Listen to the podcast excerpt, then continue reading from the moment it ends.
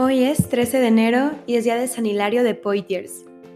Y para hablar sobre este santo y sus enseñanzas, voy a leer el comentario que hizo sobre él el Papa Benedicto XVI en la audiencia general del 10 de octubre del 2007, donde no solo habla de él, pero cita mucho a este santo. Y dice así. Hoy quisiera hablar de un gran padre de la Iglesia de Occidente, San Hilario de Poitiers, una de las grandes figuras de obispos del siglo IV ante los arrianos que consideraban el Hijo de Dios como una criatura, si bien excelente, pero solo una criatura, Hilario consagró toda su vida a la defensa de la fe en la divinidad de Jesucristo, Hijo de Dios, y Dios como el Padre que le engendró desde la eternidad. No contamos con datos seguros sobre la mayor parte de la vida de Hilario. Las fuentes antiguas dicen que nació en Poitiers, probablemente hacia el año 310, de familia acomodada recibió una formación literaria que puede reconocerse con claridad en sus escritos. Parece que no se crió en un ambiente cristiano. Él mismo nos habla de un camino de búsqueda de la verdad que le llevó poco a poco al reconocimiento del Dios creador y del Dios encarnado, muerto para darnos la vida eterna. Bautizado hacia el año 345, fue elegido obispo de su ciudad natal en torno al 353. En los años sucesivos, Hilario escribió su primera obra, el comentario al Evangelio de Mateo. Se trata del comentario más antiguo en latín que nos ha llegado de este Evangelio. En el año 356 asistió como obispo al sínodo de Béziers en el sur de Francia, el sínodo de los falsos apóstoles, como él mismo lo llama, pues la asamblea estaba dominada por obispos filoarrianos que negaban la divinidad de Jesucristo. Estos falsos apóstoles pidieron al emperador Constancio que condenara al exilio al obispo de Poitiers, de este modo, Hilario se vio obligado a abandonar Galia en el verano del año 356. Exiliado en Frigia, en la actual Turquía, Hilario entró en contacto con un contexto religioso totalmente dominado por el arrianismo. También allí su solicitud como pastor le llevó a trabajar sin descanso a favor del restablecimiento de la unidad de la Iglesia, basándose en la recta fe formulada por el Concilio de Nicea. Con este objetivo, emprendió la redacción de su obra dogmática más importante y conocida, el de Trinitate, o sea, sobre la Trinidad. En ella, Hilario expone su camino personal hacia el conocimiento de Dios y se preocupa de mostrar que la Escritura atestigua claramente la divinidad del Hijo y su igualdad con el Padre, no solo en el Nuevo Testamento, sino también en muchas páginas del Antiguo Testamento, en las que ya se presenta el misterio de Cristo. Ante los arrianos, insiste en la verdad de los nombres del Padre y del Hijo y desarrolla toda su teología trinitaria partiendo de la fórmula de bautismo que nos entregó el mismo Señor, en el nombre del Padre y del Hijo y del Espíritu Santo. El Padre y el Hijo son de la misma naturaleza, y si bien algunos pasajes del Nuevo Testamento podrían hacer pensar que el Hijo es inferior al Padre, Hilario ofrece reglas precisas para evitar interpretaciones equívocas. Algunos textos de la Escritura hablan de Jesús como Dios, otros subrayan su humanidad. Algunos se refieren a él en su preexistencia con el Padre. Otros toman en cuenta el estado de abajamiento, su descenso hasta la muerte.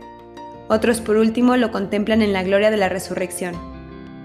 En los años de su exilio, Hilario escribió también el libro de los sínodos, en el que reproduce y comenta para los hermanos obispos de Galia las confesiones de fe y otros documentos de sínodos reunidos en Oriente alrededor de la mitad del siglo IV. Siempre firme en la oposición a los arrianos radicales, San Hilario muestra un espíritu conciliador ante quienes aceptaban confesar que el Hijo se asemeja al Padre en la esencia, naturalmente intentando llevarle siempre hacia la plena fe, según la cual no se da solo una semejanza, sino una verdadera igualdad entre el Padre y el Hijo en la divinidad. Esto también nos parece característico. Su espíritu de conciliación trata de comprender a quienes todavía no han llegado a la verdad plena y les ayuda con gran inteligencia teológica a alcanzar la plena fe en la divinidad verdadera del Señor Jesucristo. En el año 360 o 361, Hilario pudo finalmente regresar del exilio a su patria e inmediatamente volvió a emprender la actividad pastoral en su iglesia, pero el influjo de su magisterio se extendió de hecho mucho más allá de los confines de la misma. Un sínodo celebrado en París en el año 360 o en el 361 retomó el lenguaje del concilio de Nicea. Algunos autores antiguos consideran que este cambio antiarriano del episcopado de Galia se debió en buena parte a la fortaleza y mansedumbre del obispo de Poitiers. Esta era precisamente su cualidad, conjugar la fe en la mansedumbre y en la relación interpersonal. En los últimos años de su vida compuso los tratados sobre los salmos, un comentario a 58 salmos interpretados según el principio subrayado en la introducción. Y dice así San Hilario, no cabe duda de que todas las cosas que se dicen en los salmos deben entenderse según el anuncio evangélico, de manera que, independientemente de la voz con la que ha hablado el espíritu profético, todo se refiere al conocimiento de la venida de nuestro Señor Jesucristo, su encarnación, pasión y reino, y a la gloria y a la potencia de nuestra resurrección. Ve San Hilario en todos los salmos esta transparencia del misterio de Cristo y de su cuerpo, que es la Iglesia. En varias ocasiones, Hilario se encontró con San Martín de Tours, Precisamente el futuro obispo de Tours fundó un monasterio cerca de Poitiers que todavía hoy existe.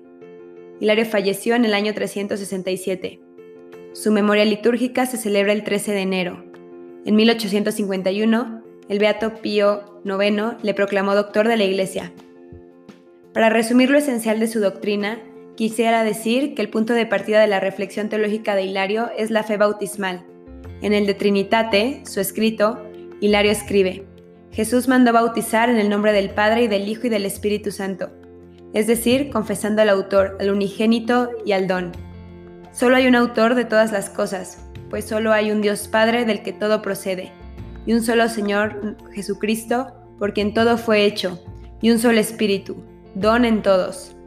No puede encontrarse nada que falte a una plenitud tan grande en la que convergen en el Padre, en el Hijo y en el Espíritu Santo la inmensidad en el eterno, la revelación en la imagen, la alegría en el don. También dice, Dios Padre, siendo todo amor, es capaz de comunicar en plenitud su divinidad al Hijo. Me resulta particularmente bella esta formulación de San Hilario. Dios solo sabe ser amor y solo sabe ser Padre, y quien ama no es envidioso, y quien es padre lo es totalmente. Este nombre no admite compromisos, como si Dios solo fuera padre en ciertos aspectos y en otros no. Por este motivo, el Hijo es plenamente Dios sin falta o disminución alguna. Quien procede del perfecto es perfecto, porque quien lo tiene todo le ha dado todo. Solo en Cristo, Hijo de Dios e Hijo del hombre, encuentra salvación la humanidad. Asumiendo la naturaleza humana, unió consigo a todo hombre, se hizo la carne de todos nosotros, asumió la naturaleza de toda carne y convertido así en la, vida, en la vid verdadera, es la raíz de todo sarmiento. Precisamente por este motivo, el camino hacia Cristo está abierto a todos, porque ha traído a todos en su ser hombre, aunque siempre se necesite la conversión personal. A través de la relación con su carne, el acceso a Cristo está abierto a todos, a condición de que se desnuden del hombre viejo y lo claven en su cruz a condición de que abandonen las obras de antes y se conviertan para quedar sepultados con Él en su bautismo de cara a la vida. La fidelidad a Dios es un don de su gracia. Por ello, San Hilario pide al final de su tratado sobre la Trinidad poderse mantener siempre fiel a la fe del bautismo. Es una característica de este libro. La reflexión se transforma en oración y la oración se hace reflexión. Todo el libro es un diálogo con Dios. Quisiera concluir la catequesis de hoy con una de estas oraciones que se convierte también en oración nuestra. Y es esta. Ah Señor, reza Hilario movido por la inspiración, que me mantenga siempre fiel a lo que profesé en el símbolo de mi regeneración cuando fui bautizado en el Padre, en el Hijo y en el Espíritu Santo. Que te adore Padre nuestro y junto a ti, a tu Hijo, que sea merecedor de tu Espíritu Santo, que procede de ti a través de tu unigénito. Amén.